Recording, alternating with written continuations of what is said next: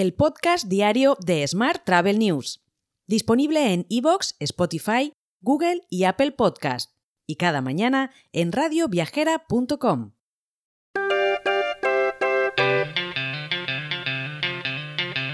Saludos y bienvenidos, bienvenidas un día más al podcast de Smart Travel News. Vamos con la actualidad del día. El gobierno español ha confirmado que está trabajando a nivel técnico para explorar la viabilidad de reducir los vuelos domésticos en rutas con alternativa ferroviaria con una duración inferior a las dos horas y media. Al tiempo que ha admitido que en la actualidad no se diferencian las emisiones en función de la distancia que recorren los aviones, sino por su tipo de combustible. Más asuntos. World to Meet, el operador de viajes de Iberostar, ha culminado su ampliación con la integración definitiva de las agencias de viajes Eroski, adquiridas hace un año con las de Azul Marino, la marca principal de la compañía liderada por Gabriel Subías.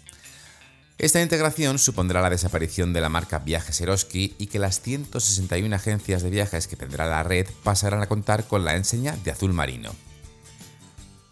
Por su parte, el grupo EasyJet ha registrado un beneficio total después de impuestos de 334 millones de libras, unos 305 millones de euros, a lo largo de su año fiscal 2023, lo que supone abandonar por fin los números rojos que obtuvo un año antes. Según Home Exchange, plataforma especializada en intercambio de casas, se van a realizar 23.500 pernoctaciones del 5 al 10 de diciembre de este año, es decir, un 50% más que el año pasado. Un dato curioso es que el 88% de ellas se producirán en territorio nacional, siendo Cataluña, Andalucía y Madrid las comunidades que más intercambios van a recibir.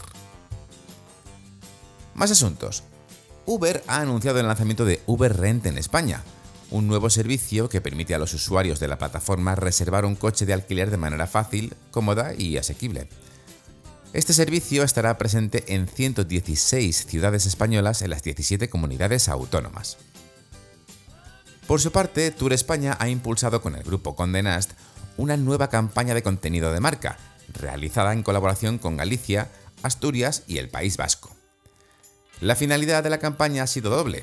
Por un lado, atraer al turista internacional interesado en conocer el destino de una manera diferente y por otro, profundizar en la cooperación entre administraciones.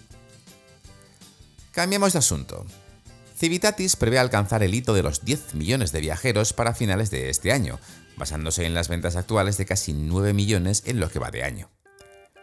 Esta proyección supone un logro importante en la estrategia de internacionalización de la empresa, que ha experimentado un crecimiento sustancial del número de viajeros en los últimos años.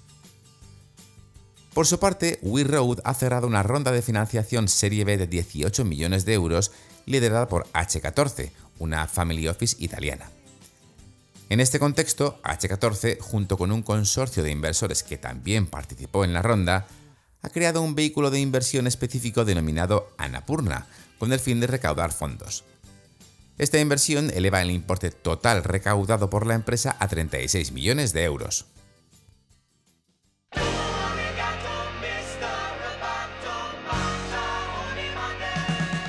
Hablamos ahora de tecnología. Dueto, el software de Revenue Management, y Dingus, Channel Manager con sede en España, han anunciado una alianza tecnológica estratégica durante el Dueto Revenue Strategy Forum en Palma de Mallorca. El objetivo del acuerdo es proporcionar a los hoteleros un conjunto completo de herramientas para mejorar los ingresos, agilizar las operaciones y elevar la experiencia general de los huéspedes.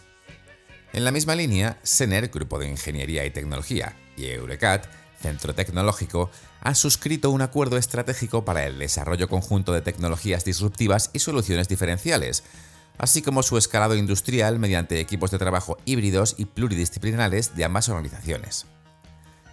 Y por su parte, Intermundial ha actualizado su aplicación para el viajero estrenando una funcionalidad, las alertas de vuelo con notificaciones push. Con este nuevo desarrollo, los viajeros estarán informados instantáneamente de cualquier cambio en el estado de su vuelo, incluso estando en el mismo aeropuerto y a punto de embarcar.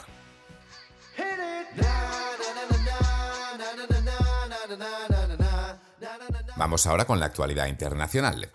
Expedia, Airbnb, Uber y Disney, entre otras compañías, han retirado su publicidad de X, antes conocido como Twitter.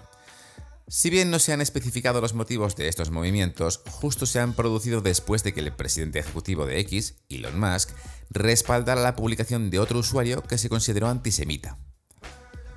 Por su parte, Hollywood ha presentado un estudio donde analiza y compara las mejores ciudades del mundo para ferias internacionales de consumo y comercio. Los resultados muestran que París ocupa el primer puesto, Frankfurt el segundo y Shanghái, Dubai y Las Vegas completan el top 5 de las ciudades de todo el mundo con las mejores infraestructuras y capacidad para celebrar con éxito ferias comerciales. Hoy también te cuento que Flyer, plataforma tecnológica de viajes impulsada por inteligencia artificial, y Roam Around, servicio de conserjería también impulsado por inteligencia artificial, han anunciado una asociación con el objetivo de ayudar a hoteles y aerolíneas a crear y compartir itinerarios a medida con los viajeros.